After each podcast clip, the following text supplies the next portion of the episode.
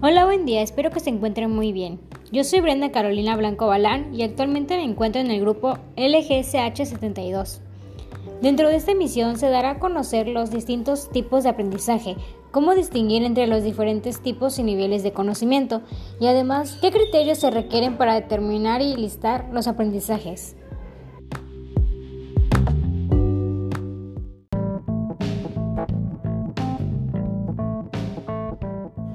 Para empezar, ¿qué es un aprendizaje? El aprendizaje es el proceso a través del cual se adquieren nuevas habilidades, destrezas, conocimientos, conductas o valores como resultado del estudio, la experiencia, la instrucción y la observación.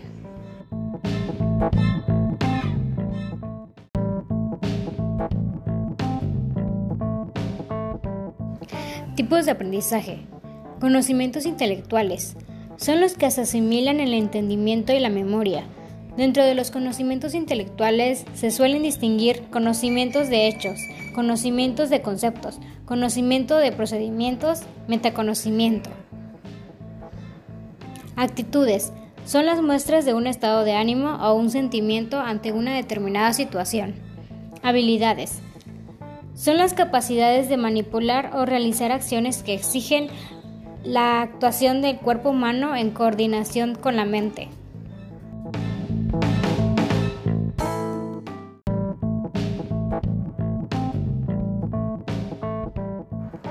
Nivel de aprendizajes, taxonomías.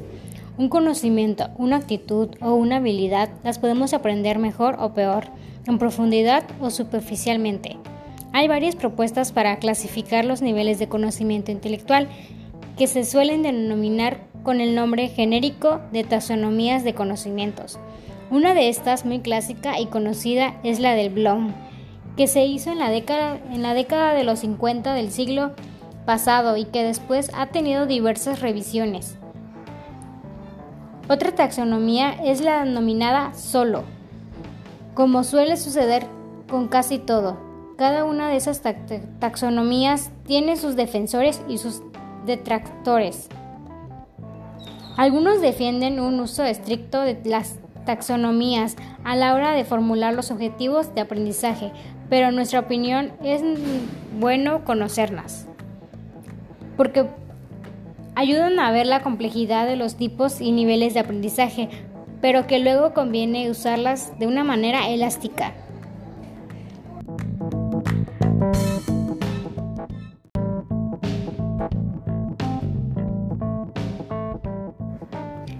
Nivel de conocimiento intelectual.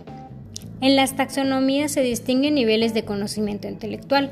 En la taxonomía del Bloom y sus modificaciones, avanzando de las formas más simples de conocimiento a las más complejas, se suelen distinguir los siguientes niveles.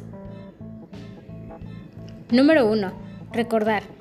Es un tipo de conocimiento basado en la memoria que nos permite reproducir, definir, denominar, reconocer, actuar, datos, hechos, nombres, estructuras, etc. Número 2. Comprender. Relaciones, informaciones procedentes de distintas fuentes que les da sentido y jerarquía. Permite interpretar, resumir, clasificar, comparar, ejemplificar, sacar conclusiones, etc. Número 3. Aplicar se manifiesta que, se ejecutan actuaciones eficaces que siguen procedimientos lógicos, permiten implementar, ejecutar, solucionar, demostrar, informar, manipular, administrar, traducir, aconsejar, corregir, expresar, generar, modelar, dar, etc. Número 4. Analizar. Es capaz de dividir lo conocido en sus partes y entender las relaciones entre ellas sacando conclusiones sobre la naturaleza de lo que se analiza.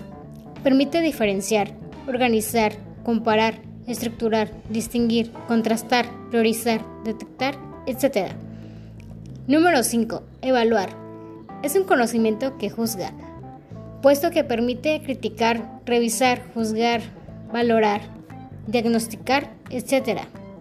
Número 6. Crear es un conocimiento que genera nuevas ideas, proyectos o realidades. Permite producir, diseñar, construir, elaborar, inventar, emprender, liderar, promover, entre otros.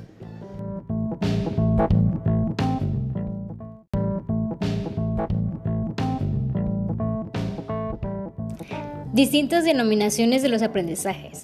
Es fácil encontrar denominaciones para referirnos a los aprendizajes, puesto que se usan términos como resultados de aprendizaje, competencias, estándares, objetivos, etc., aunque se están refiriendo a lo mismo, los aprendizajes.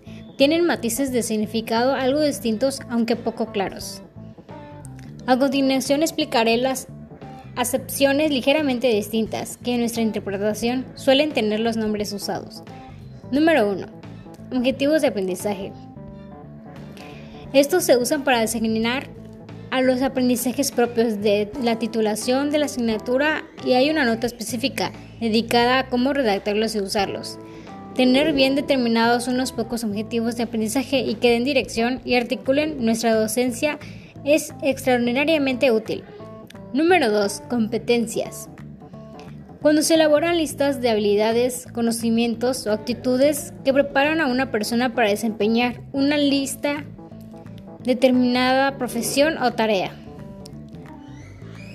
tal como se está usando en la puesta en marcha del Espacio Europeo de Educación Superior en algunos países, como es el caso de España.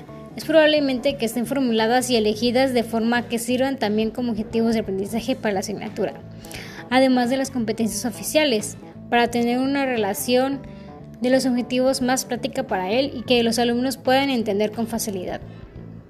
Número 3. Resultados de aprendizaje. Estándares.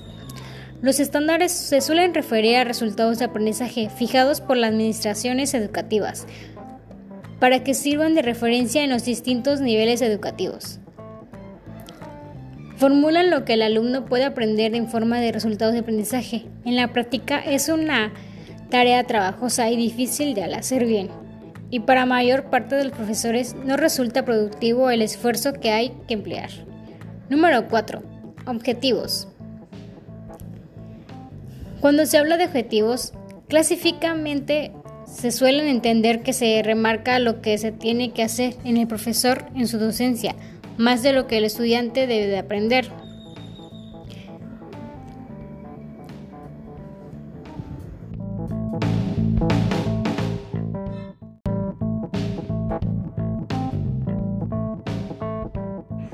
Muchas gracias por acompañarme. Eso ha sido todo sobre los diferentes tipos de aprendizaje. Cuídense mucho y nos vemos en la siguiente transmisión.